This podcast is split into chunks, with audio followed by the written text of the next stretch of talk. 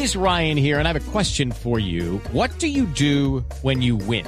Like, are you a fist pumper? a woohooer, a hand clapper, a high fiver. I kind of like the high five, but if you want to hone in on those winning moves, check out Chumba Casino. At ChumbaCasino.com, choose from hundreds of social casino style games for your chance to redeem serious cash prizes. There are new game releases weekly, plus free daily bonuses. So don't wait. Start having the most fun ever at ChumbaCasino.com. No purchase necessary. BGW. Void were prohibited by law. See terms and conditions. 18 plus. Pues resulta que hemos invitado a Vito Bar, que es codirector del Grupo de Ciencias Planetarias y Astrobiología de la Universidad Nacional y magíster en Geología Planetaria de la Universidad de Minnesota. Un hombre muy estudiado. Muy estudiado. Y nos va a hablar un poquito sobre Juno, sobre Júpiter y qué es lo que pretendemos aquí en la Tierra de ese planeta. Exactamente. Bienvenido David a la nube. Muy buenas noches, ¿cómo les va Juanita y Wilson? ¿Cómo les ha ido? Muy, bien. muy contentos de tenerlo. Cuéntenos entonces un poquito de Juno, ya que usted es un definitivamente experto en la materia. Esto para la gente que vio la noticia pero que no entendió, ¿cuál es el paso trascendental que dimos con Juno? Bueno, a ver, eh, la, la misión Juno tiene varios componentes interesantes, es decir, eh, no solamente el hecho de que haya llegado a, a Júpiter impulsado por eh, energía solar, que es un, digamos, un hito histórico en las misiones de NASA, sino porque los grandes misterios del sistema solar pueden ser, eh, yo no digo que resueltos completamente, pero sí podríamos tener una idea más, eh, mucho mejor sobre el, el entendimiento del sistema solar al estudiar Júpiter increíble o no, Júpiter es el, es el planeta más grande del sistema solar, pero no, es, no ha sido tan estudiado. Esto en, en gran parte por lo complicado que es, que es eh, enviar una, eh, una misión a este planeta, dado el intenso campo magnético que presenta, que básicamente lo que hace es eh, freír cualquier equipo electrónico. Entonces, para planear una, una misión a Júpiter se requiere pues eh, bastante dedicación, un presupuesto importante, ¿no? El planeta más los planetas más explorados del sistema solar han sido pues primero la Tierra y después Marte. Pero Júpiter, Júpiter eh, lamentablemente por estos eh, recortes también de presupuesto que ha sufrido NASA y los inconvenientes que ha tenido también la Unión Europea para enviar algunas misiones a, a, este planeta, pues eh, no ha sido, digamos, tan estudiado como los otros, pero sí tiene un, un, un, agravante eh, muy importante y es que muchas de las preguntas que tenemos sobre la formación del sistema solar pueden estar en el interior de Júpiter.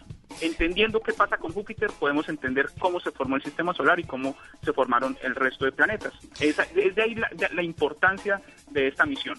¿Qué eh, información está transmitiendo o va a empezar a transmitir Juno? ¿De qué tipo? O sea, la composición eh, eh, de los gases, la composición de, como usted decía, el campo magnético. ¿Qué es lo que realmente vamos a empezar a recibir y vamos a empezar a aprovechar de la información que va a mandar Juno? Sí, correcto. Usted está muy bien informado. Realmente es eso lo que vamos a empezar a estudiar o, lo que la información que vamos a empezar a recibir todos, porque esto llega, esto llega a las instalaciones de NASA, del JPL que está en California. Sí. Eh, pero realmente la, la, información grande que, proviene de todos los instrumentos eh, científicos que están a bordo de Juno son de medidas indirectas. Esto es un estudio más que todo geofísico, es decir, no vamos a ver de todos los de todos los instrumentos que tiene Juno, de todos los instrumentos que tiene la, la misión Juno, solamente una cámara es la que fue, digamos, diseñada como para tomar imágenes y que va a ser liberado al público, es decir, como la... La, la de fotos, pues. De, para el público. Exactamente. Exactamente. Sí, exactamente. Eso es lo que, digamos, lo que nos va a llamar la atención, lo que la, la gente va a poder ver en Internet y todo esto. Los otros datos corresponden a precisamente la composición de la atmósfera, la variación de la temperatura en la atmósfera, la intensidad del campo gravitacional, la composición, de, la composición y la diferenciación de la estructura interna. Júpiter, como es un planeta gaseoso, ¿sí? Eh, a diferencia de la Tierra, de Marte, de Mercurio, la Luna, etcétera, estos planetas rocosos no tienen una superficie sólida. Sin embargo, se ha especulado durante muchísimos años a través de, de observaciones hechas aquí en Tierra y de otras eh, datos de las misiones como la, por ejemplo, la Galileo que fue lanzada en el 95 y que duró como hasta el 2000-2001, que el núcleo, se cree que el núcleo de Júpiter está compuesto de un elemento de, que se denomina hidrógeno metálico, es decir, el hidrógeno es un gas, es el gas más abundante, es el elemento más abundante en el universo. El que le sigue en composición en Júpiter es el helio. Entonces estos, estos dos elementos están en gran abundancia. El hidrógeno, al ser un gas, para comprimirlo se requiere una altísima presión. Una vez uno llegue a cierta, a cierta presión, se condensa y forma hidrógeno líquido. Pero se requeriría muchísima, muchísima más presión para formar este, digamos, eh, estado sólido del hidrógeno que se denomina hidrógeno metálico, que es altamente conductor y es el que se cree genera este campo magnético tan grande de, de Júpiter, que de hecho el campo magnético de Júpiter es, el, es el, la mayor estructura del sistema solar. Entonces, eh, sí es bastante interesante. Vamos a tener pues muchas muchas mediciones de, de muchísimas cosas, eh, magnetometría, gravimetría, composición de la atmósfera, temperatura, etcétera. Eh, vamos a se va a estudiar las auroras, cómo se forman las auroras eh, polares, que son también eh, fenómenos que se observan aquí en la Tierra cuando Sí. partículas provenientes del Sol interactúan con el campo magnético de la Tierra. Vamos a ver cómo se forman en Júpiter. Bueno, en fin, son muchas, son, son varias cosas, pero básicamente eso es lo, lo primordial. Yo quiero preguntarle, David, eh, algo que mucha gente se preguntará en la calle, o sea, el colombiano de a pie y en general.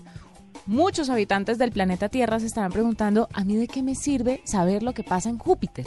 ¿Por qué esa, esa cantidad de plata que se destina a esta exploración en otro planeta no la invertimos en este planeta? Créame, no es mi pensamiento porque a mí me apasiona el tema, pero mucha gente pensará, ¿y esta vaina para qué le sirve a uno? contestémosle esa pregunta a las personas. ¿Para qué sirve estudiar lo que está pasando en otros planetas cuando tenemos tanto caos dentro de nuestro planeta? Ok, Juanita, a ver, esto esto pasa lo siguiente, eso sí es una, una pregunta recurrente en todas las, las entrevistas y que, y que la, la gente se pregunta por qué, o sea, realmente qué beneficio tiene esto como a corto plazo. La respuesta, la respuesta es, es, es la siguiente. Si las personas creen que con esto van a conseguir trabajo al día siguiente o van a poder pagar la hipoteca o van a poder hacer compras en un supermercado, la respuesta es no. Esto no sirve para eso. Pero si lo vemos a mediano y largo plazo, la exploración espacial trae muchos beneficios en cuestión de tecnología. Sí. El solo hecho de que podamos establecer esta comunicación vía celular nos es simplemente el desarrollo de toda la tecnología aeroespacial y la tecnología que se ha implementado para la, la mejoría de telecomunicaciones satelitales. El hecho de que tengamos GPS, eso es simplemente el desarrollo del desarrollo eh, aeroespacial. La exploración planetaria es sumamente necesaria porque nosotros eh, ya avanz- avanzamos ya como civilización. De hecho, los primeros exploradores, si, si, el- si en el siglo, no sé, siglo XI, siglo XII, siglo XIII, lo hubieran preguntado a los exploradores, bueno, ¿y usted, y esto para qué sirve que usted va ir viaje a otro continente si yo no voy a conseguir con qué comer para mañana? No, pues la exploración trae resultados a, a, a- gran... eh, en tiempos largos, ¿sí? Ah, No son de- de acción inmediata.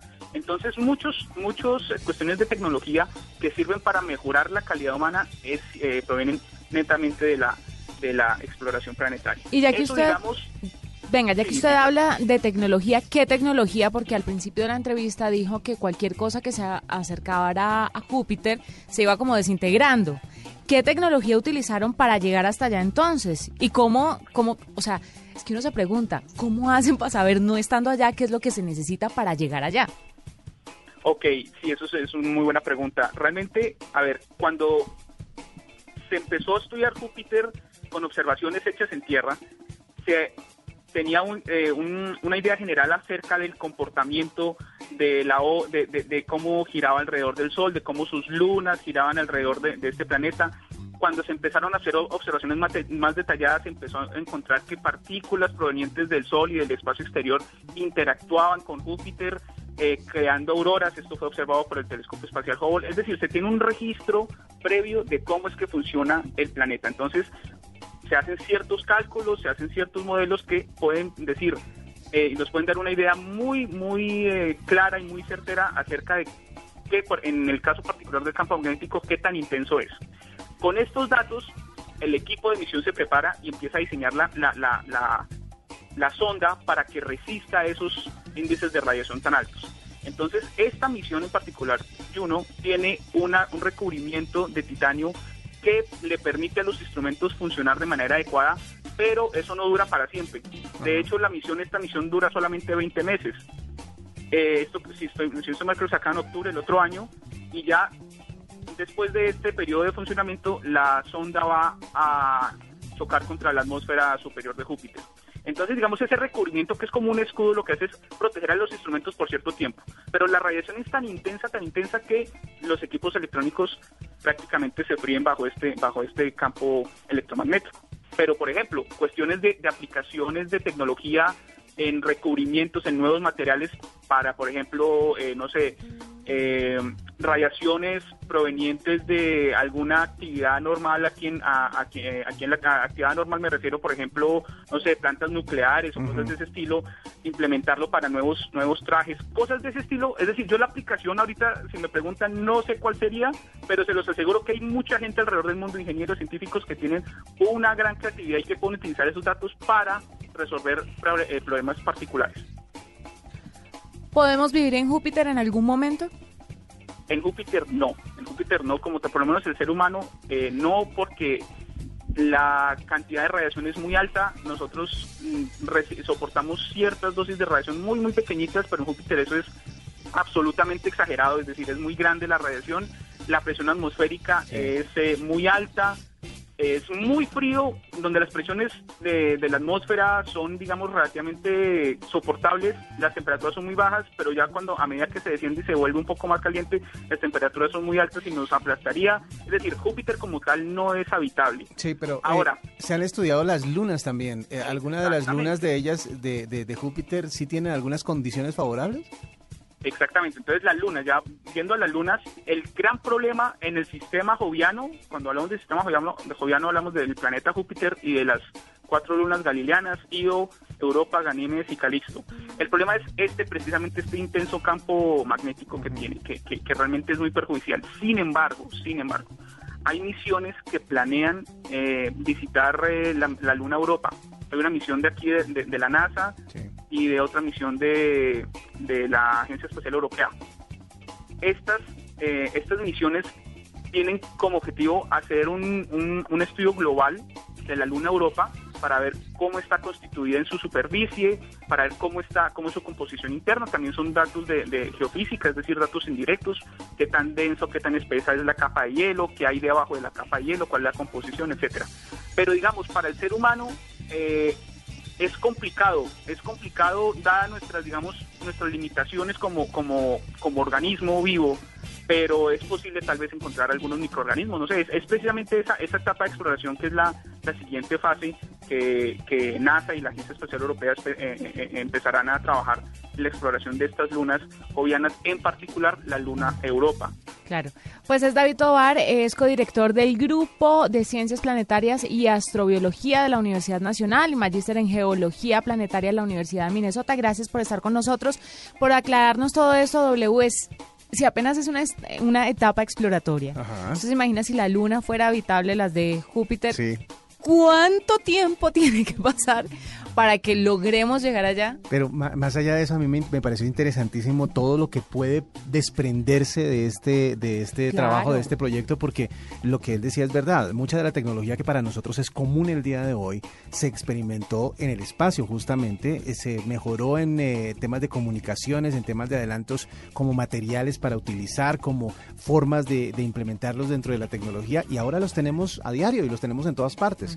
Entonces, lo que él decía, por ejemplo, sobre los eh, artefactos que están protegidos para la radiación en ese planeta, puede ser que se utilicen después en la Tierra para proteger trabajadores en plantas nucleares, servidores que están llenos de información que es vital para todo el mundo, que tengan una protección contra cualquier tipo de ataque, etcétera. O sea, las aplicaciones son infinitas, aparte de lo bonito que van a ser las fotos que van a llegar de la zona. Seguramente. No, es un tema apasionante y tiene todo que ver con tecnología, por supuesto. Por eso se lo traemos y se lo presentamos a usted en la noche de hoy para que esté enterado, porque esto toca a todo el mundo. Es No verdad. crea que no.